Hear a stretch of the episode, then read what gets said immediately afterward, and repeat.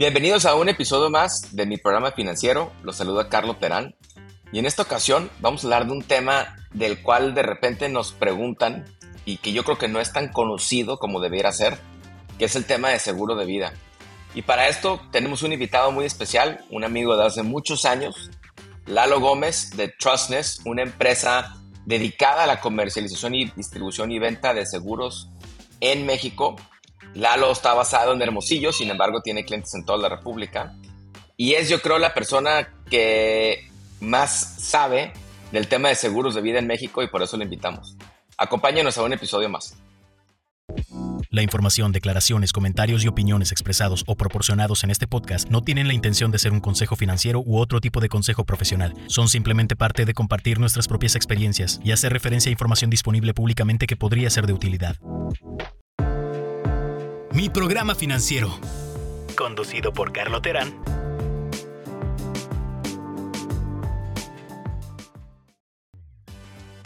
Lalo, ¿cómo estás? Buenas tardes. ¿Cómo te va? ¿Qué onda, Carlo? Excelente. Muchas gracias por, por esa de introducción y encantado de, de participar aquí en, en, este, eh, eh, en este foro eh, que has construido ya hace algunos años y qué padre poder este, participar y informar a tu, a tu audiencia eh, sobre un tema tan que me gusta y me apasiona tanto como es el tema de los seguros de vida. Oye, y, digo, nos conocemos hace mucho tiempo, ¿no? Y a mí me gustaría que nos platiques por qué te interesó el tema de la industria de seguros, porque cuando yo te conocí no tenías tanto interés en la industria. Entonces, ¿por qué no empezamos por ahí? ¿Qué, qué te atrajo a la industria? Mira, es una historia muy, muy, muy peculiar el cómo llegué yo a la industria, porque como, como tú sabes, no me dedicaba a esto. Siempre me ha gustado el tema de las ventas y el tema de conocer personas y estar ahí. Y llegué aquí por una coincidencia al tema de los seguros, mientras estaba trabajando en, en un grupo en México donde estaba en la parte comercial, en una empresa de medios. Una compañera de trabajo, gran amiga, eh, que estimo muchísimo, eh, un día me, me, presentó a su, a su papá, me invitó a comer a su casa, conocí a su papá y puta, ese señor ha sido para mí el, un ángel en mi vida y uno de esos mentores que te llegan y cuando, si lo sabes aprovechar bien, pues te ayudan a hacer un cambio radical en tu vida y, y ha sido gracias a él, que él es un promotor de GNP en, en, en, basado en la Ciudad de México, él siempre, desde que lo conocí, siempre me invitó a participar a su promotoría y me decía, güey, ya vente a trabajar conmigo, te prometo que te va a ir mejor que donde estás, vas a ser dueño de tu tiempo. Y se empezó así poquito a poquito a, meterse en mi cabeza la idea de pues ya no trabajar para un corporativo, sino yo solo eh, empezar con esto, ¿no? Porque llegó en un momento este, atinado a mi vida y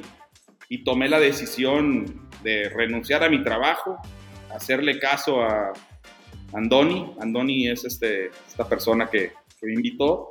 Eh, le hice caso y renuncio, a mi trabajo y a darle por acá. Obviamente en un principio empezó momentos de incertidumbre donde chingado, güey, ahora, ¿y quién?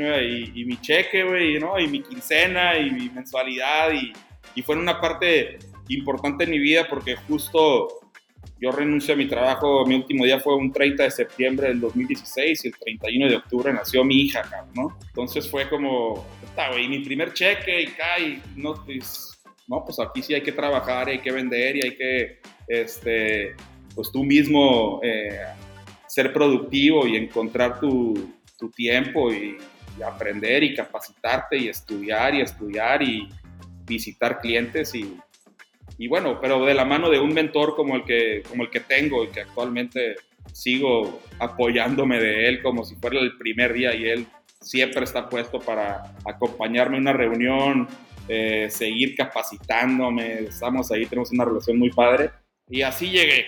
Eh, fue un proceso... Interesante que, que mencionas que son ocho años desde que empezaste, ¿no? En este proceso que estabas en otra parte anteriormente. Ocho años llevo se dicen fáciles, ¿no? Siete, años. Son siete años ahorita lo que, lo, que, lo que llevo en la carrera. Y sí, se dicen, siento como si hubiera empezado ayer todavía, cabrón, ¿no? Este, y recuerdo perfectamente cuando empezaba y me decía pues, la manera tradicional y cómo prospectar y cómo acercarme a, las, a, las, personas y empezar a platicarles que ahora estoy eh, eh, como agente de seguros y pues toda esta parte.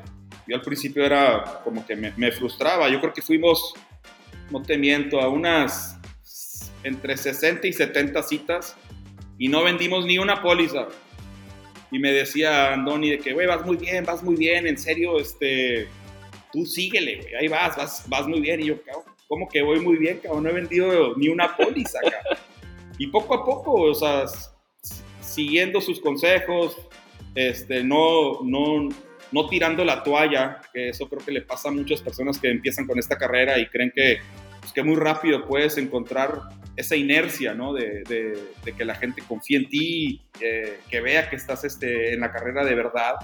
Tarda un tiempo, ¿no? Una vez que lo logras hacer, es una carrera hermosa, llena de bondades, el ayudar a las personas a que vean, que plasmen sus objetivos, sus sueños y ayudarlos a, eh, a empezar a construir eh, esos sueños que ellos, que, ellos tienen, es un sentimiento increíble. Me imagino, a mí se me hace que es de las partes más gratificantes. No hemos tenido a otras personas que están en tu industria de, distribución de seguros y seguros de diferentes tipos. Y me acuerdo de una plática que tuvimos eh, con Katia, que fue de las primeras que hicimos sobre el seguro médico internacional. Y como ella nos platicaba que pues, ella le, le, salvó la vida, ¿no? Eventualmente. Entonces sí es un tema que yo creo que falta mucha cultura en América Latina. Desgraciadamente muy poca gente lo tiene por diferentes razones, ¿no? muchos por poder adquisitivo. Eh, y, que yo creo que se debe difundir más. Y con eso me gustaría empezar a platicar un poco el tema del seguro de vida. A ver, ¿quién necesita un seguro de vida? Empecemos por ahí. O sea, ¿qué, quiénes son las personas que sí deberían de pensar en un seguro de vida? Mira, el seguro de vida es un tema que me, que me encanta y para mí yo creo que cualquier persona que tiene un dependiente económico, ya sea su esposa, sus hijos, sus padres, quien sea algún dependiente económico, es una necesidad y una obligación tener un seguro de vida. Cualquier persona que tenga dependientes económicos es sumamente importante que dentro de su portafolio tenga un seguro de vida. Ya sea un seguro de vida, hay dos tipos de seguros de vida, ¿no? O rentas la suma asegurada o la compra la suma, los, seguros donde rentas tú tu suma asegurada, te aseguras por un periodo de tiempo, eh, haces aportaciones anuales, semestrales, mensuales y estás rentando la suma asegurada por un tiempo que tú consideras que es un tiempo donde existe vulnerabilidad con los dependientes económicos que tienes. O hay personas que prefieren, no, yo, yo tengo ciertos objetivos y me gusta, y me gusta ahorrar y comprar esa suma asegurada. Que básicamente este es el seguro con ahorro y el seguro sin ahorro. Antes de entrar al detalle de, de, los tipos de seguros, ¿cómo perfilas un cliente? A ver, asume que, que, que, es un cliente que está de, no sé, 30, 40 años, que está casado, tiene familia. O sea, ¿cómo perfilas un cliente? O platícanos si tienes algún ejemplo de un cliente que, que pudiéramos entrar más detalle, ¿no? Esa es la parte más, más importante porque existen muchas personas que se dedican a esto y lo único que quieren es vender una, vender una póliza, vender una póliza y cobrar una comisión y su objetivo es vender y vender y vender y vender. Cuando lo más importante es eso que dices, perfilar bien a tu cliente, hacer una buena asesoría, entender cuáles son los objetivos y necesidades que tiene ese cliente, ¿no? Y cada cliente es distinto, cada cliente tiene diferentes objetivos, diferentes sueños, eh, y, diferentes, y, diferentes necesidades. Este, entonces es sumamente importante sí estudiar bien a tu cliente, sí conocerlo bien, sí hacerle preguntas. Es básicamente cuando prefiero un cliente es como cuando es como cuando tú vas al doctor, ¿no? Pues el doctor te hace muchas preguntas y oye, ¿qué te duele y cómo y cada cuánto? Y básicamente hacemos una consulta muy detallada, tratar de conseguir la, máxima información posible para así poder sí estructurar un proyecto como seguros, porque la gran mayoría de las personas no necesitan nada más una póliza, a lo mejor necesitan dos o tres productos que cubran todo ese, todo ese proyecto de vida. Este, entonces es muy importante eh, el sí hacer una asesoría muy calificada, muy estructurada, muy puntual eh, y no tratar nada más de empujar la venta de, un producto, porque creo que ahí es donde se pierde el, objetivo de, tener eh, un, plan de vida. A ver, mencionaste un par de cosas que a mí se me hacen muy interesantes, porque cuando a mí me pregunta alguien, oye, pues ¿cómo determino? Eh, olvidémonos ahorita de qué tipo de seguro. ¿Por cuánto me debo asegurar? Y creo que una regla de dedo un parámetro que se puede usar es entre 10 y 15 años de tus gastos, nomás que nuestros gastos pues son como una distribución, ¿no? Van subiendo y luego pues tus hijos, si los vas a apoyar en la universidad, los apoyas y después de ahí dejas de, dejas de apoyarlos y a lo mejor tus necesidades bajan, ¿no?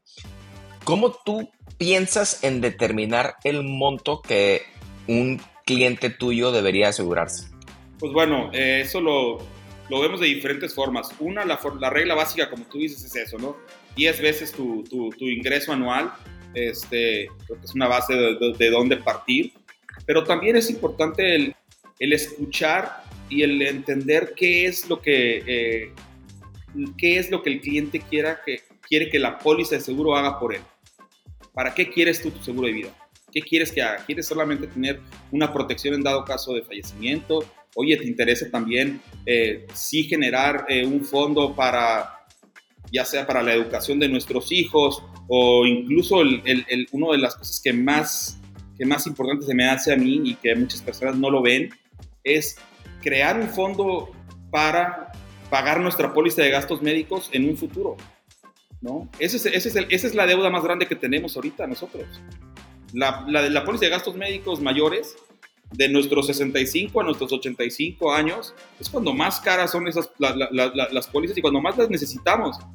Entonces, si no planeamos y estructuramos el tener un fondo para, que, para eventualmente poder pagar eso, ahí puede ser un gran problema. Entonces, es importante hacerle, hacerle ver al cliente las diferentes diferentes objetivos que puede él, tener a lo largo de su vida y así eh, poder estructurar eh, ciertos planes, ¿no? Porque creo que algo, que algo que he aprendido es que cuando le pones este, una visión, un objetivo a, a, un ahorro o alguna inversión eh, a largo plazo, siempre que le pones un, un nombre o una, una, imagen a eso, se convierte más fácil en lograrlo. Qué interesante que lo mencionas, la verdad que te confieso, yo no lo había pensado así. Pues el tema de una póliza de, de vida con ahorro, que ese sea el motor para que tú puedas tener la cobertura en, el tema médico de los 65 a los 85. Y te confieso que no lo había pensado. ¿eh? A ver, ese es, un reto interesante.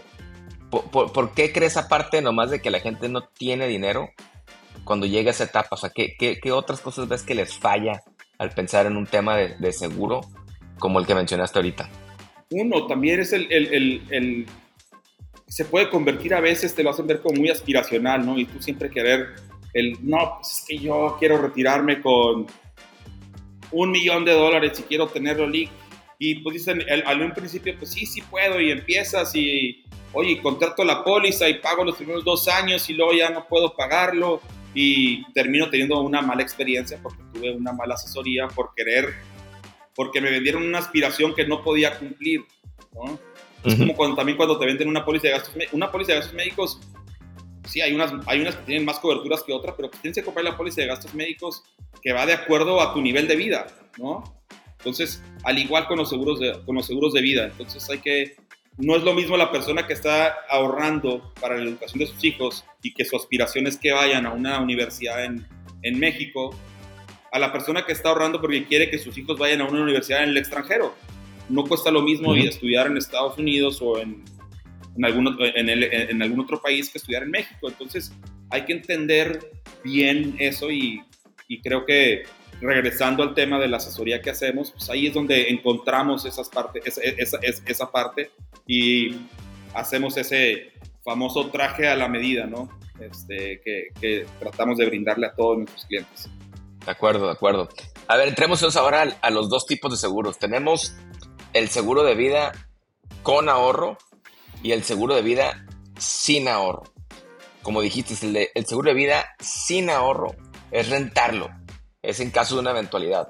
El seguro de vida con ahorro es depositar dinero y aparte tener la opción de que si la persona fallece en un periodo de tiempo determinado, se paga, la, se paga lo que es la prima, ¿no? La prima es el pago anual, semestral, mensual, dependiendo lo que, lo que, lo que sea.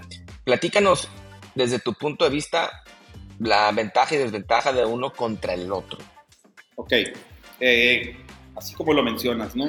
Los productos temporales, que son cuando tú rentas una suma asegurada por un periodo de tiempo, eh, son seguros que tienen la cobertura de fallecimiento, la cobertura de incapacidad, eh, cobertura adicional de, muerte accidental, ciertas coberturas que puedes incluir a, tu seguro temporal, ¿no? Ahí estás rentando tu suma asegurada durante un plazo, pagas tu, tu, anualidad y vas a estar asegurado. Si tú, si termina ese plazo este, y no, y, y, sigues aquí en, este, eh, eh, aquí en el mundo, pues simplemente pues se acaba tu seguro, muchas gracias, este, y listo, ¿no? Esa, esa aportación que tú haces es un gasto básicamente que estás haciendo. En un seguro con, en, los seguros eh, con ahorro o seguros totales, ahí sí tienen, son seguros que, que, que, puedes, el cliente puede cobrar eventualmente, ¿no? Este, por ejemplo, un ejemplo de una persona de 40 años no fumadora que se quiera asegurar por 25 años ¿no? De los, a los 65 años que acabe su seguro. En un seguro temporal, en México más o menos pagaría alrededor de 2.600 dólares al año, ¿no? ¿Por cuánto la cobertura? 25 años, por 25 años. ¿Y por, cuántos, ¿Y por cuánto el monto de cobertura? Por 500 mil dólares. Ok. 500 mil dólares. 9, 10 millones de Alrededor de 9, 10 millones de pesos, más o menos, ¿no? Este, Mismo monto asegurado en un producto mismo plazo de pagos, 25 años, pero que el cliente en el año 25 eh, cobre esa suma asegurada, o sea, que él cobre los 500 mil dólares, o sea, que su portafolio esté ahorrando, pagaría alrededor de 13 mil dólares al año. Ok, entonces la diferencia más o menos en el mismo monto es seis veces la prima anual o el pago anual que tienes que hacer. 2.600 contra 13.000 más o menos por una cobertura de 500 mil dólares. De 500 mil dólares, ¿no? En, en, el caso del, del, producto con ahorro, pues a los 65 años el cliente cobraría esa suma asegurada, o sea, él, retira sus 500 mil dólares, se acaba su seguro, pero pues él disfruta de, de esa suma asegurada. Eh, y el caso del temporal, pues sí, se termina, se termina el seguro, ¿no? Sí. Una, una, una, diferencia que yo, que yo he notado, que ahorita decías, ¿no? Porque luego muchos quieren vender por vender. A ver, lo hemos platicado tú y yo este tema varias veces. Yo soy más aficionado al seguro de vida temporal que al de ahorro. Pero eso no significa que sea malo el segundo, ¿no? Y yo les digo, mira, si tienes la disciplina de ahorrar, el temporal me gusta. Si no tienes la disciplina de ahorrar, el de ahorro me gusta. Porque la alternativa de no tener nada es muy mala, ¿no?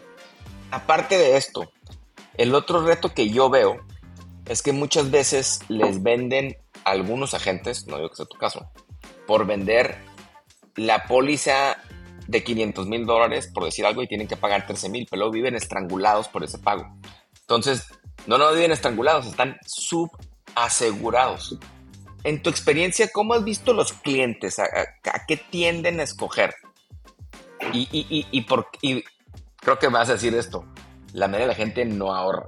Entonces, por eso a veces es mejor el segundo producto, ¿no? O, puedes tener una mezcla de las dos, pero bueno, a ver, quiero escuchar tu punto de vista. Sí, justamente eh, iba, iba, iba, iba a comentarte eso, ¿no? En México y en Latinoamérica, la cultura del ahorro y, inversión es, es, mínima. Este, urge eh, mucho más educación financiera en, en nuestro país.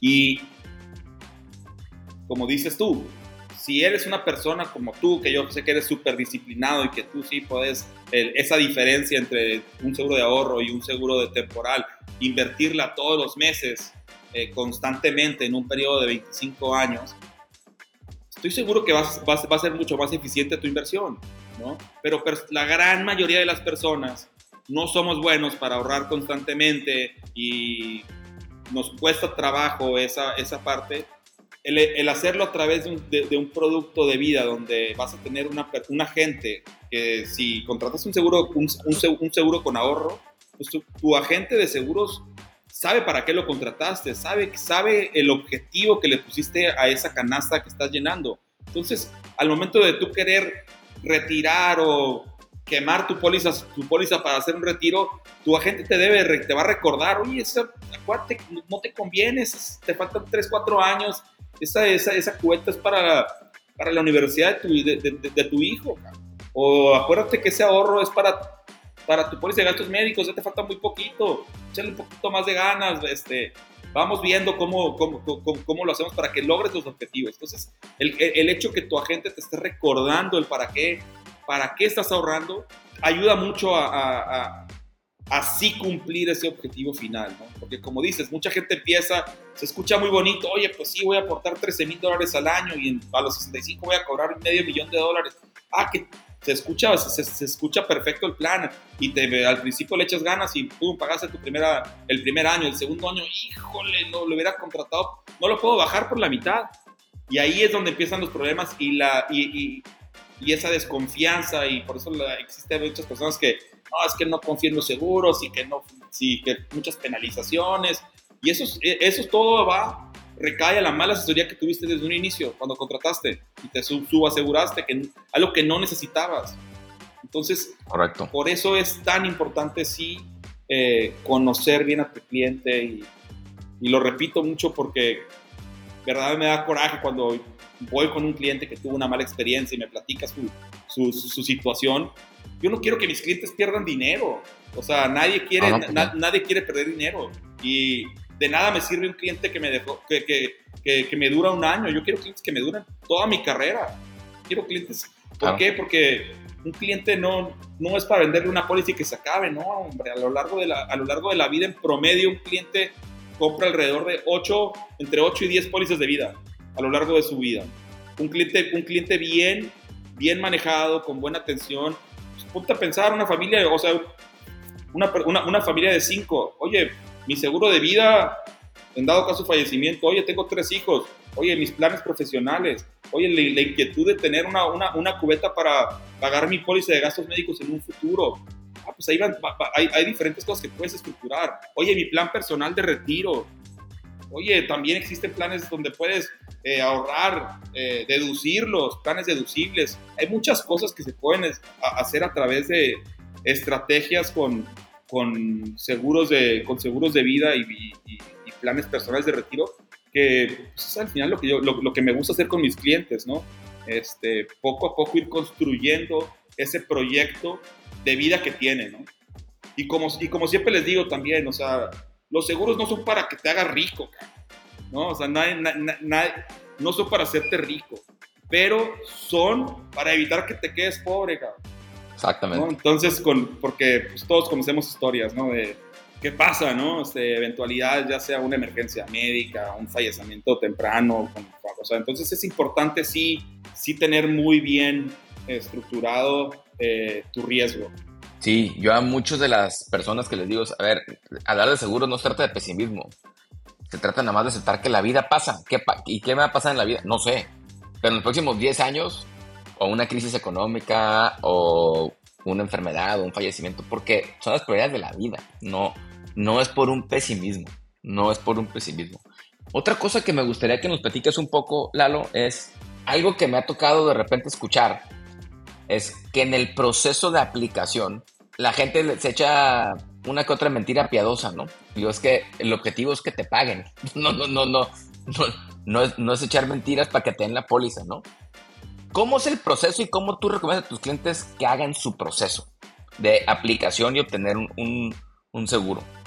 Las aseguradoras son muy cautelosas con este tema, ¿no? Porque es muy fácil decir, ah, este, no fumo, ¿no? Y no declaro que fumé y me ahorré esa extra prima por ser fumador, ¿no? O, o no decir tu peso real o si tienes alguna, algún padecimiento, etc.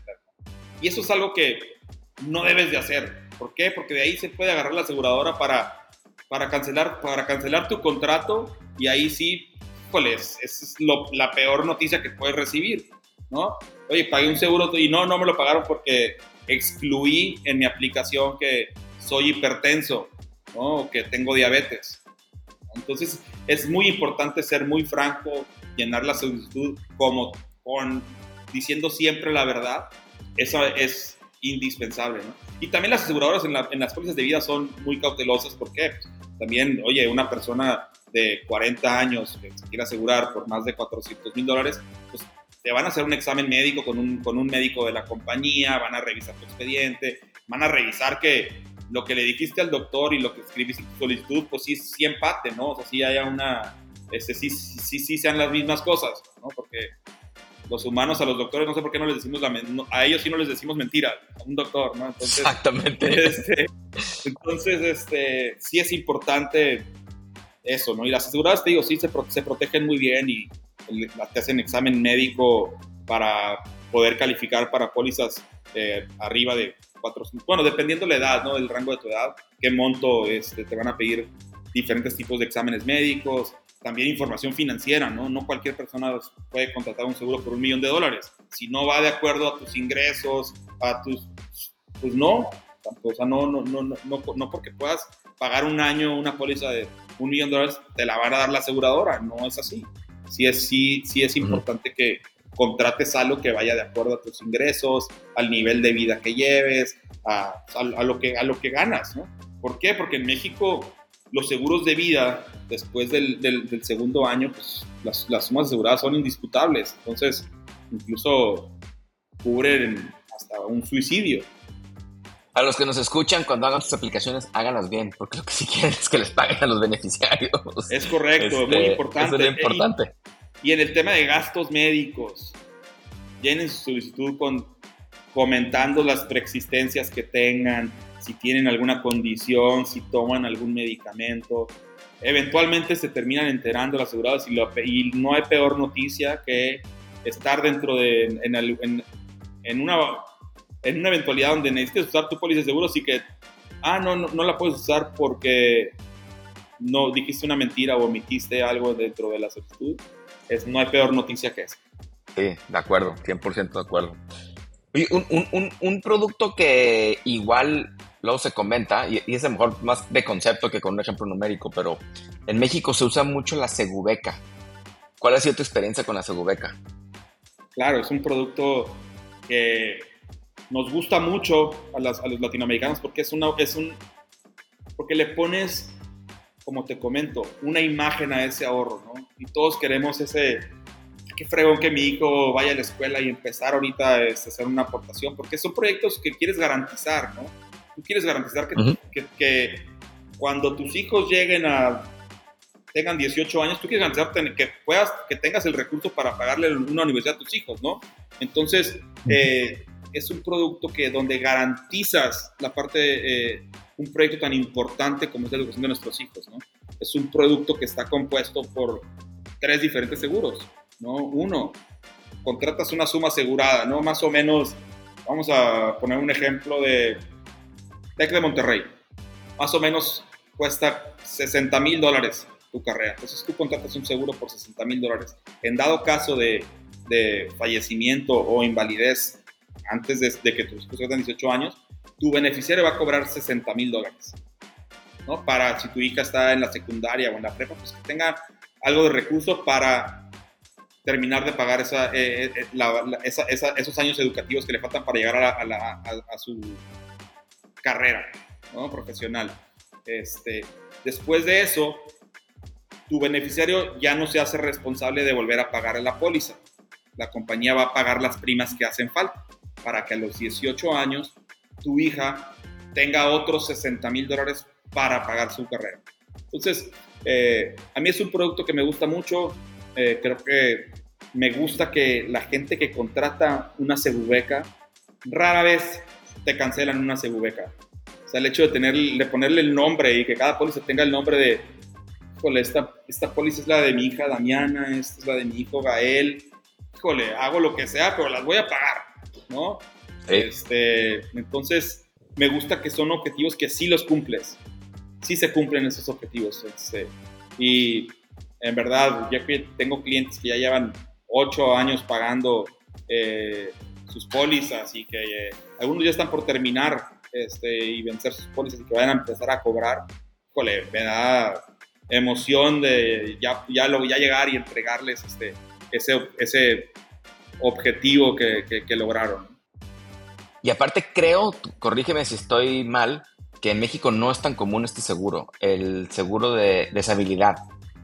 Eh, he visto un par de ejemplos de segurecas que creo que también tienen este componente, ¿no? Sí, sí, es correcto. Sí lo puedes, puedes poner el componente de, de deshabilidad 100%, de incapacidad o oye, cualquier, cualquier cosa que te, que te limite a, a tu continuar haciendo tus labores, 100%. Y lo recomiendo también que lo tenga tu póliza.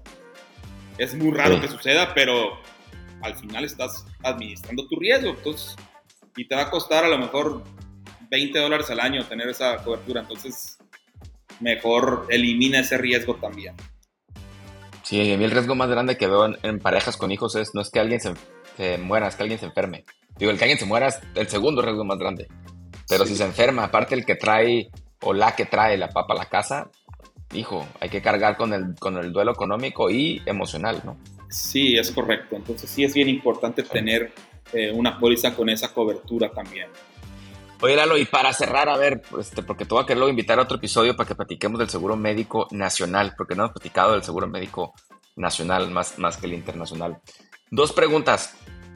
¿Los agentes de seguros como tú tienen que estar certificados?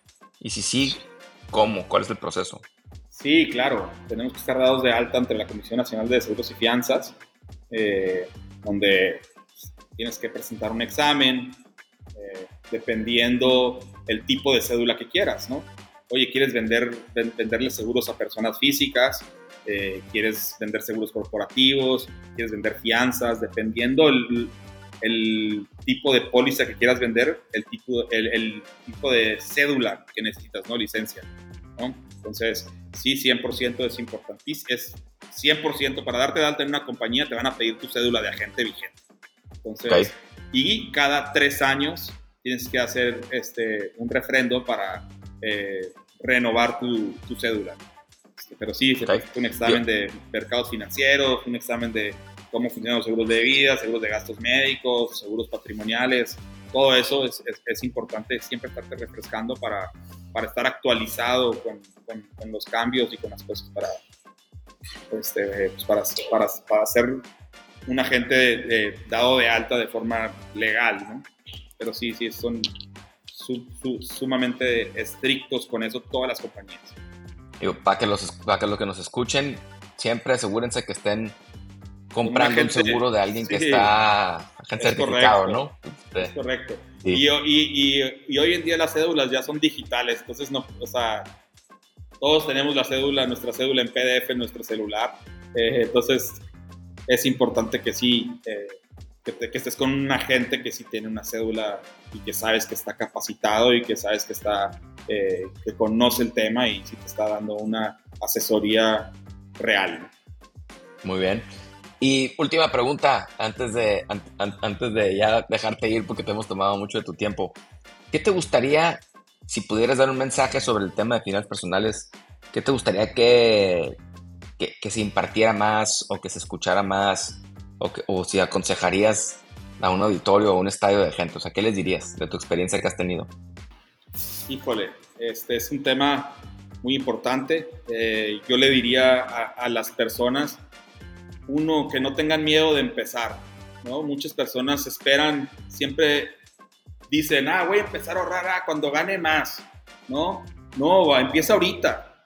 No importa, no, importa con cuánto, lo importante es empezar, genera ese hábito de constantemente estar ahorrando, estar invirtiendo, sea a través de una póliza, una póliza de, vida, sea a través de tú solito hacerlo, pero empieza, no esperes a, ganar más para empezar, como dicen muchas personas, porque ese, momento nunca llega, nunca, nunca, vas a sentir que es suficiente para, empezar.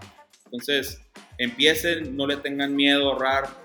Eh, no, existe, satisfacción más grande que saber que estás guardando parte de tu, de, tu dinero. Este, y si lo puedes eh, invertir a través de un instrumento regulado que te ayude a, a, crecer tu patrimonio, háganlo. En verdad es, empiecen. Existen planes para todo, para todos, de todos niveles. O sea, hoy en día hay pólizas de seguro de, de, un plan, planes personales de retiro que con 1.500 pesos mensuales eh, puedes empezar a ahorrar y invertir. Entonces, acérquense con personas que puedan eh, guiarlos este, y, lo repito, empiecen sin miedo. Excelente mensaje. Me llevo mucho esto porque luego me, de repente me dice alguien, no es que yo no, yo no soy rico, no me alcanza para invertir. No, no, no, no, no te confundas. A ti no te alcanza no invertir. Eso es lo que es el contrario.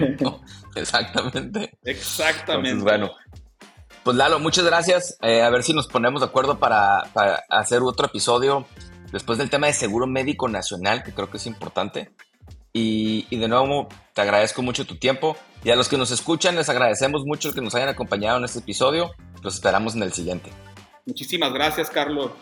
Puestísimo para platicar sobre, sobre seguros de gastos médicos y sobre cualquier tema que quieras eh, abordar eh, de este mundo tan, complejo y divertido de, los seguros, puestísimo para, para volver a participar y, aportar un poco a, tu audiencia. Gracias, Lalo. Así lo haremos. Lalo Gómez de Trustness. Muchas gracias. Los esperamos en el siguiente episodio. Mi programa financiero. Conducido por Carlo Terán